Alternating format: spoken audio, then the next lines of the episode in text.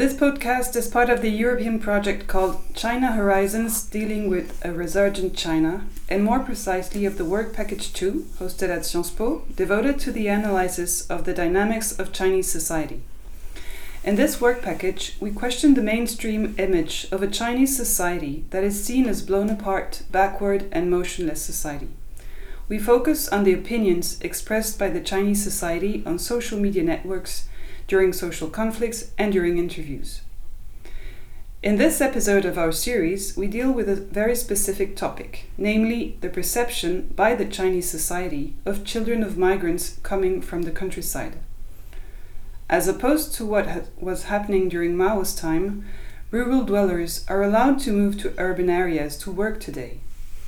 But because the Chinese government has maintained the household registration system, the non local citizens have limited access to public services schools, vocational training, hospitals, and home owning, for example, in their new place of residence. In particular, access to education is very difficult for migrants' children because they're considered very different from the local children, and the school doors are not always open to them.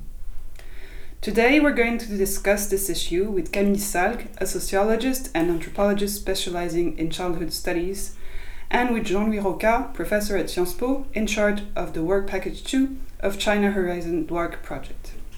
My first question relates to your motivation to work on the issue of migrants' children in China.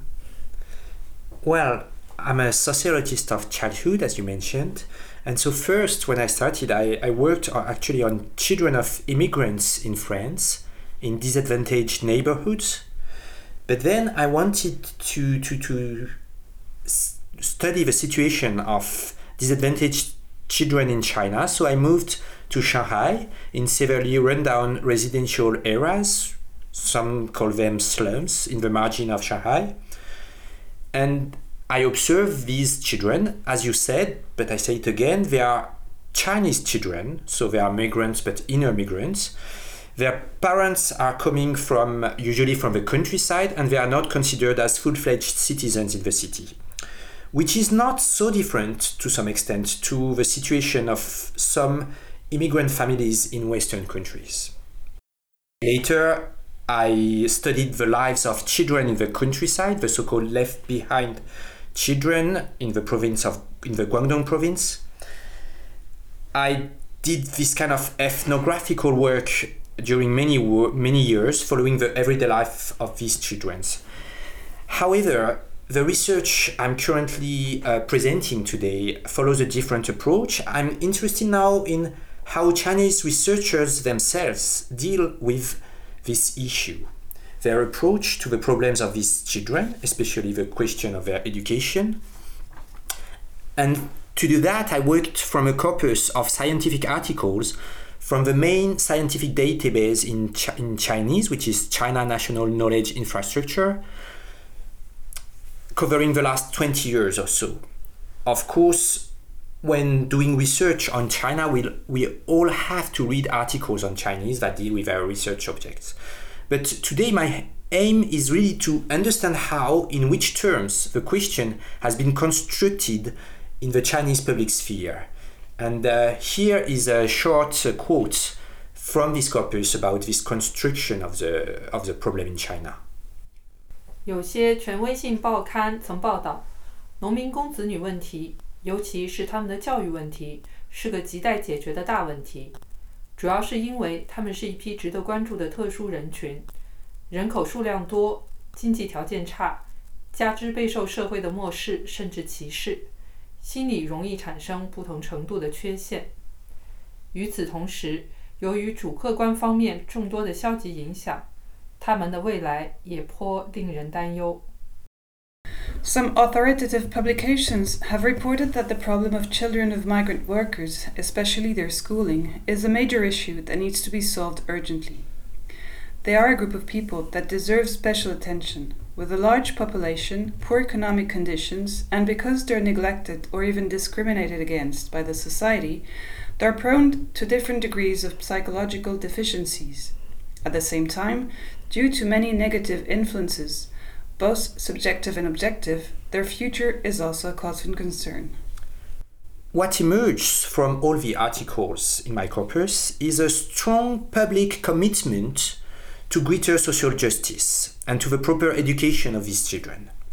And this is coming from all parts of the Chinese society. The corpus is not only a mirror of the scientific field in China today, the articles also talk at length about, for example, the media coverage of this question of migrant children, the popular emotion in the population about uh, these children, the volunteers who are often students going to help those, those uh, children, the policies in local government, uh, different experimental policies, and also initiatives from the central government, and so on. So, what's quite fascinating is that it's like a window on Chinese society over the last 20 years and its dynamism. Now, this uh, phenomenon is sometimes described by scholars as the rallying of the so called civil society in defense of the rights of a minority, in this case, the migrants. But the opposition between civil society and the government is conceptually weak, all the more in China, where, in this case, all sections of the government are involved in promoting the rights of migrant children. Of course, that said, it's not all rosy, obviously. Just as promoting the education of these children received support from all parts of society, it also met with all kinds of opposition. Rural migrant, migrants in China are indeed the object of great mistrust, and this is very well known, notably on the part of earlier urban dwellers who find them dirty and uneducated. They are seen as peasants, which is not in this case a compliment, and in addition, the local schools usually view the arrival of these academically weak children with concern. Samewise, local authorities often resent having to finance the social rights of this population and so on. So the result is that while on the public scene, on the ground of social justice and concern for children, there is a unanimous mobilization around demands for social justice there are still many concrete obstacles. And that's precisely what is pointed out by Chinese researchers in the articles that deal with this question. Now, the Chinese government is well aware of this and influenced, among others, by these researchers. It has taken measures. The situation improved a lot in the last two decades, but uh, many obstacles remain. For example, the household registration system, which still, which still holds to this day. Uh, here, uh, I think it, it is very interesting to insist on very specific characteristic of the relationships between Chinese researchers and the Chinese government. Very different for, from what we have in Europe in general. The, the Chinese leaders at local and national level highly rely on researchers and research institutions to understand the so-called social problems. It is the case about precisely migrant uh, children, uh, the problem of migrant children and the access, for example, to, to school, but in general, about uh, all kind of uh, uh, social problems, uh, that, that really this um, feeling, to a certain extent, that they couldn't alone understand the situation. And they need some specialists um, doing research and then they finance this research, of course, to explain to them how, um, not exactly how to change the situation, but at least how to understand uh, uh, the situation. And they have really a feeling among very, very, um, you know, current uh, feeling among uh, Chinese leaders that they have no skills to understand social problems and as a consequence, they really need uh, research analysis. Of course, that doesn't mean that they will follow the recommendations of, of researchers, but at least they are convinced not to be able to understand uh, the situation and that really they need to finance uh, research, uh, research and researchers on different uh, social problems they have to face. So, what are the questions raised by this way of constructing a so called public problem in China? Well, indeed, lots of questions can be raised about the situation and the way these rights are promoted. I'm not talking here about the problems raised by Chinese researchers themselves in their article, but by what I perceived as an outside observer as questionable or problematic. even though the public cause of the education of migrant children is, of course, a very noble one. It's important to remain critical, not because we are dealing here with China, but because that's uh, where sociology is helpful and meaningful. In fact, we can draw a lot of parallels with similar problems that have been studied by sociologists in the case of Western countries. I will do some parallels with France.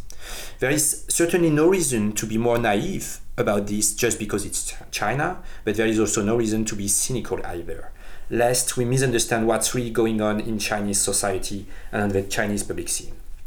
So I will highlight two rather troublesome aspects of the corpus I studied. First is the place of psychology. It's fair to say that the problem of education for rural migrants is perceived, above all, as a psychological problem, which is both, I think, to be expected because psychologists are usually considered as legitimate experts when dealing with children. But it's also a bit strange since we are dealing here with problems rooted in economic, social, or political inequalities whether psychological language is really appropriate to describe and analyze this type of problem is truly an issue, I think. All the articles emphasize the psychological problems of these children suffering, inferiority complex, poor development, and so on.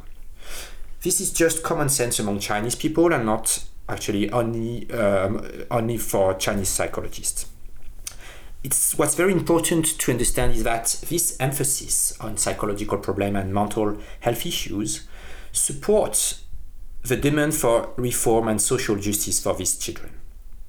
Indeed, when researchers outline the question of education for those migrant children, what they do is they list different problems, including that the situation seriously damages their mental health and their development. It's usually just one argument among others in favor in favor of changing the situation and of paying attention to the situation of those children but it's an argument that has a strong impact on public opinion because of its moral and emotional dimensions as a result social and psychological issues are closely entangled in this scientific literature there is a constant work, we could say, of maybe translation made by all the researchers, not only psychologists, but all kind of researchers. Translation from social problems into psychological problems and back. For example, all the articles insist that the children suffer from discrimination. Typically, they have in mind a situation where a migrant child is in class with other more privileged children, so that he or she is the object of mockery and exclusion from the other kids. Now, from this level, from the question of the relations between children at school, they, the researcher, they often switch to a very different form of discrimination. That is to question of the household registration system, for example, the exclusion from proper citizenship for their parents, which is a political and social question. So there is this uh, very interesting sentence from one, one of the article which says the social exclusion of migrant children, and here the, the, the researcher means exclusion from the playground, from uh, you know play between peers at, in, in, at school. The social exclusion of migrant children is a microcosm of the social exclusion of migrant workers. However, this is very questionable. There is actually little evidence to support the claim that those children do suffer from widespread discrimination or inferiority complex. It's such common sense for Chinese people that most articles don't even feel the need to prove a point. But those who try to do that are at a loss to, to, to do that. Some researchers, for example, directly ask the children about how they feel discriminated against by the urban children. And they are surprised to hear that the children don't feel miserable at all, they don't feel like they are discriminated against by so called urban children, which in many cases they don't know. This happens again and again a few times in the corpus, but the authors, the researchers conclude that it's only because the children have not yet realized how much they suffer from discrimination that they, they, they do this kind of answer. On a more personal note, when I was myself doing field work in Shanghai, I was, as I mentioned, living in a slum with the migra- migrants. There were only migrants living there, so yes, there were a lot of poverty and spatial segregation, but you know, the hundreds of children living there were not shy at all. They were not passive, suffering from inferiority complex, as they were supposed to be. They were just mischievous, funny, happy children. In the end, the psychological lens to approach the social, economic, and political problems of the children, including their schooling problems, is questionable because it's simply not true. There is, in fact, evidence that those children are doing poorly in class. They are not good students. Well, not most of them are not good students, and often they don't share the school values, you know. But that's the case for working class children all over the world. That's not specific and that's not a psychological problem. Poverty, exclusion from proper citizenship, or a weak position in the school competition are not mental health issues. And again, it's questionable because this way of insisting on psychological problem leads to a very stereotypical image of these children. The, the, the goal is to help them, but the result is highly ambivalent. So let's listen to an extract from one of the articles about these uh, so-called psychological problems. 中国城市农民工子女心理健康的总体水平低于城市当地儿童，社会认知方面存在着一定的歧视感受、相对剥夺感和身份认同危机。情绪情感方面表现为情绪不平衡、孤独、抑郁倾向较强和自卑、自责心理严重。社会适应方面显示出社会适应不良、人际关系紧张与敏感、学习适学习适应性较差和问题行为较多。 The overall mental health of rural migrant children in Chinese cities is lower than that of urban local children. They face feelings of social discrimination, relative deprivation, and identity crisis. Emotionally, they exhibit imbalances, a stronger tendency toward loneliness, depression, and a pronounced inclination towards self depreciation, self blame. In terms of social adaptation, they show poor social adjustment, tense and sensitive interpersonal relationships, less satisfactory learning adaptation, and a higher frequency of behavioral issues. Now, this is not specific to China, and I think it's very important to mention that. We can find similar logics uh, in France, for example. This has been well studied. You know, in the 90s, the French media and some scholars started to debate about problems of exclusion with uh, the associated suffering for people who are excluded, in place of speaking about social inequalities. This again had a strong emotional impact on public opinion. But sociologists were very critical towards this change of language from uh, social inequalities to, to, to suffering and exclusion, and they were right to do so, I think. They were right to be critical. For example, you might remember that uh, for our former president Jacques Chirac strongly denounced in the 90s precisely a social divide, une fracture sociale, in the French society. Then, when he was elected president, what he did was to offer helplines for people who were suffering. You could, thanks to these helplines, you could call someone to tell how you feel and ask, ask for help. Well, helplines might be useful in some situations. However, I think it's a terrible way to fight inequalities and uh, social divides. Same wise, when the Chinese medias or researchers invite people to give more love to those children, I, I, I don't think it's the most adequate way to deal with uh, poverty or segregation.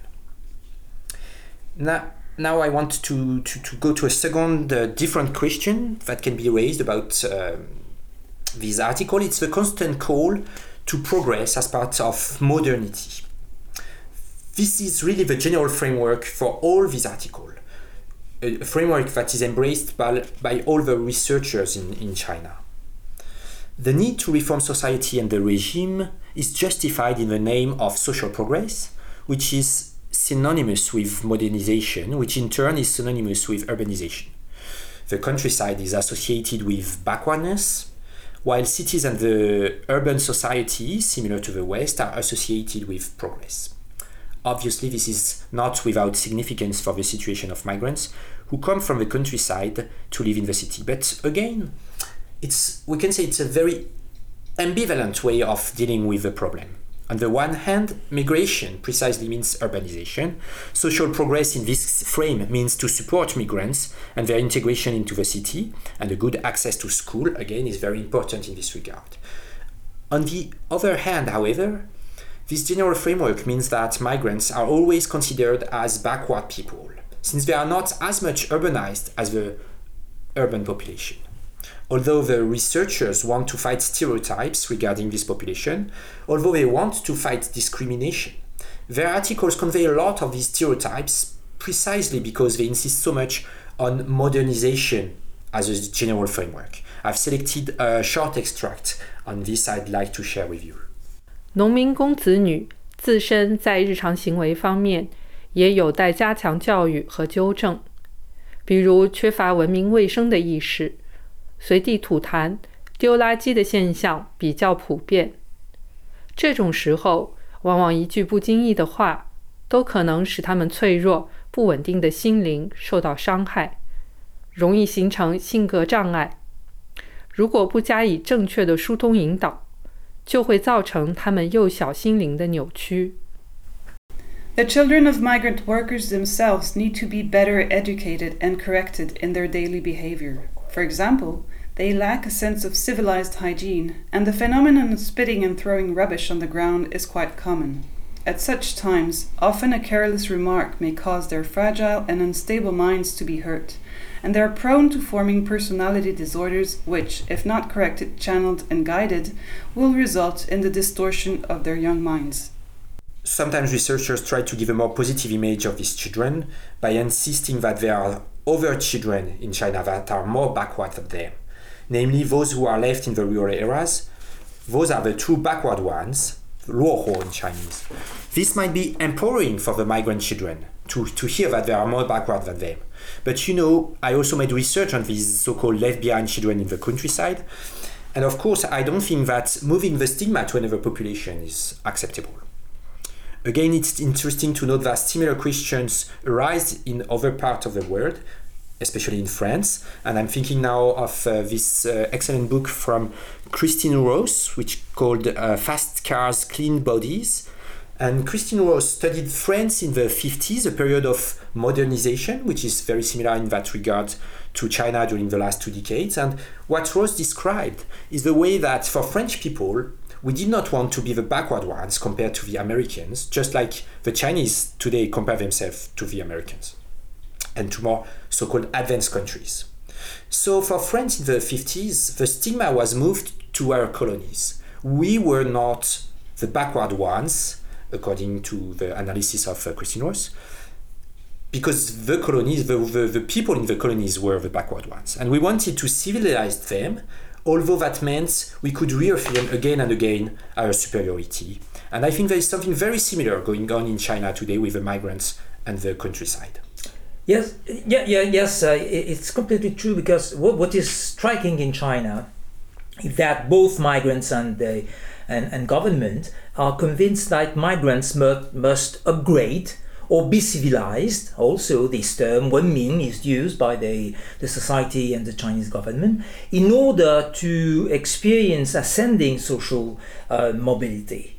They are then supposed to a certain extent to gradually entering the ranks of the middle class. For the Chinese government is, is clear, of course, and is, is logical because now China needs consumers and then it's uh, uh, very positive to have migrants entering the ranks of the middle class, but also from the point of view of migrants. We have very, very few migrants to a certain extent resisting to this a tendency to be civilized, I would say, by the urban uh, urban society. They want to upgrade. They, they try their best to do to do so, uh, and they absolutely know um, they don't want. You know, there is no really uh, a phenomenon of resistance in terms of they would like to keep with their uh, tradition, customs, etc., etc. They really want to become modern consumers and urban uh, dwellers.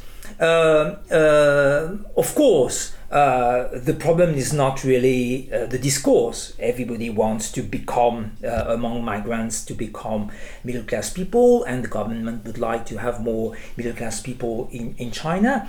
But of course, we're far far from this phenomenon now. the idea that the the the the the, the whole um, migrant worker, the class of migrant workers, entering the ranks of the middle class, but for the time being, there is only a very small proportion, precisely the people civilized, as we say, or in, in, in process of, of, of being civilized, can really enter the ranks of the of the middle class because it is very difficult for these migrants uh, migrant workers to become middle class because they have no the level in terms of education they have no level required to, to become middle class. Uh, they have no the money for that they have no access to a morning because it's very expensive to buy a flat etc etc but uh, there is this uh, uh, the idea that um, that it is necessary for China to have this process of transforming migrant workers into middle class people. This phenomenon has evolved over time. Can you tell us a word about this? Sure. Uh, the problem in the terms I mentioned appeared in 2000 and the way of referring to migrants as nongmingong zinü, uh, the, the, the whole corpus I, I, I, I studied was about nongmingong zinü, so the children of peasant workers, as, as we usually translate this. This way of referring to them emerged in 2000 in the official text in relation with their education and as a, as a way not to stigmatize them compared to former ways of naming this population. But the general frame I've described here, with a call to civil rights, including fair schooling, entangled with psychological considerations and uh, representations of excessively shy children, mediocre at school but deserving, this general frame was really stabilized around 2004. Then this uh, problem and this way of dealing with it reached its climax in uh, 2010 when scientific production on this theme peaked. The broad outlines remain fairly stable for some years after that, and you can still today find the image of these children as suffering from pathological shyness and so on in the general media, for example. However, researchers are more or less done with this question now. Not because there are no children of migrants anymore. Uh, it's quite the contrary. If you include both children who has entered the cities following their parents and those who, re- who remain in the countryside while their parents are working in the city, it's is, sorry, it's estimated roughly that about half of the whole population of children in China is concerned today. But the question in the terms I mentioned has virtually disappeared from the scientific field for several reasons, which also shed light on contemporary China's society, I think. First, scientific articles tend to be more and more abstract, to rely more and more on quantitative data, even psychological articles. This is something related to the evolution of the scientific field in China, but it means that concrete, actual children have somehow disappeared from the articles, hidden by a forest of equations and numbers. Second, under Xi Jinping's government, there is a new motto, Zheng Liang, which is sometimes translated by positive energy. The idea, promoted by the government, is that you have to emphasize only what is positive and not dwell on the problems. There was an attempt in the articles to develop a kind of positive psychology, emphasizing the good points in the psychology of migrant children, you know, because they are shy, but they are also deserving, hardworking, and so on. But it did not lead anywhere. And in any case, there are probably too many problems in the case of migrants today. So researchers are not encouraged to work on this kind of question anymore uh, during this Zhengnengliang period. This is related to another important question that is research is dependent on public funding. The Chinese government has supported research on migrant children for many years, but it does not do that anymore. Again, it's important to note that if this is a serious problem for the independence of scientific research, it's not specific to China, and the same is true of the United States and even of France today. Finally, the very general category of Nongming children of uh, peasant workers, is giving way to much finer categories. And there are good reasons for this, because it's true that Nongmingong was a very, very broad uh, term with all kind of situation within uh, this term. So there are there are good reasons to use much more finer categories to analyze and uh, uh approach the situation.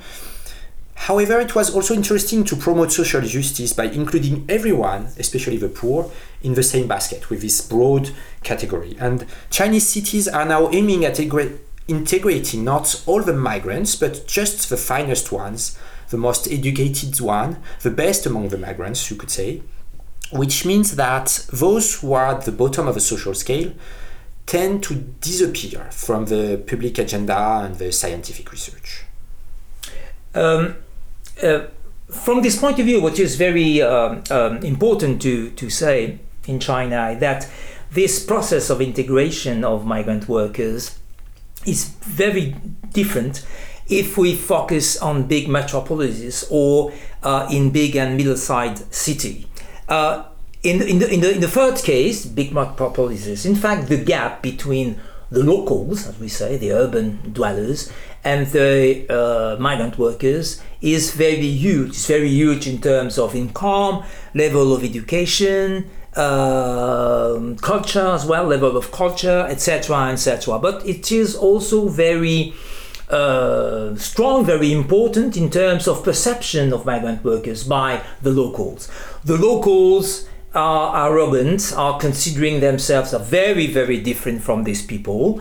Um, they are considering themselves as civilized, contrary to uh, the situation of, uh, of the migrant workers, and that this, this gap is, is very, very important. For example, they are very strong resistance uh, in the big metropolises uh, to for accepting uh, uh, migrant workers, the children of migrant workers in, in, in schools, the parents are really resistant and try and try to, to, to put pressure on schools to refuse uh, the uh, migrant workers in the class of their of their of their children. It's it, it's very different in middle-sized city and and and I would say big city, but not big metropolises, because precisely the gap in terms of income, in terms of education, in terms of perception, is far uh, smaller in these uh, in these cities and and and and then in terms of opportunity of social mobility is far more um, uh,